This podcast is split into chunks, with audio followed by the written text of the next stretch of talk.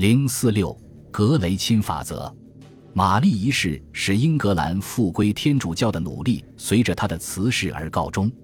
按照亨利八世的遗嘱，下一个顺位继承人就是他和安妮的女儿伊丽莎白一世，也就是从亨利八世开始的都铎王朝的最后一位君主。伊丽莎白一世从玛丽一世那里继承的债务，比爱德华六世从亨利八世那里继承的还要多。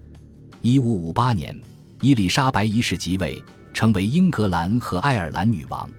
同年十二月，她就册封格雷钦为爵士，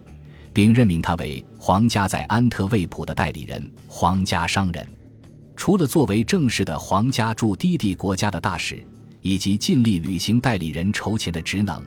格雷钦爵士还为女王的财务事宜充当顾问和采购供货商，也就是走私军火。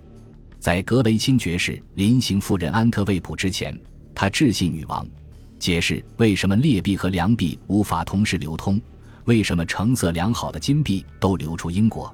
这一切是他父王亨利八世对英国银币进行的大贬值造成的。在这封信里所阐述的就是使格雷钦在经济法则上留名青史，被亨利麦克劳德命名为格雷钦法则的货币原理。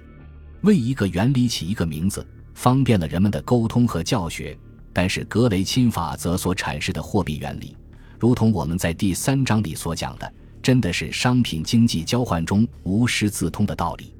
当然，一个不用去市场买菜或去商店购物的女王，的确缺少这种观察的着力点，需要格雷钦爵士这样谙熟国际贸易和货币流通实务的人予以指导。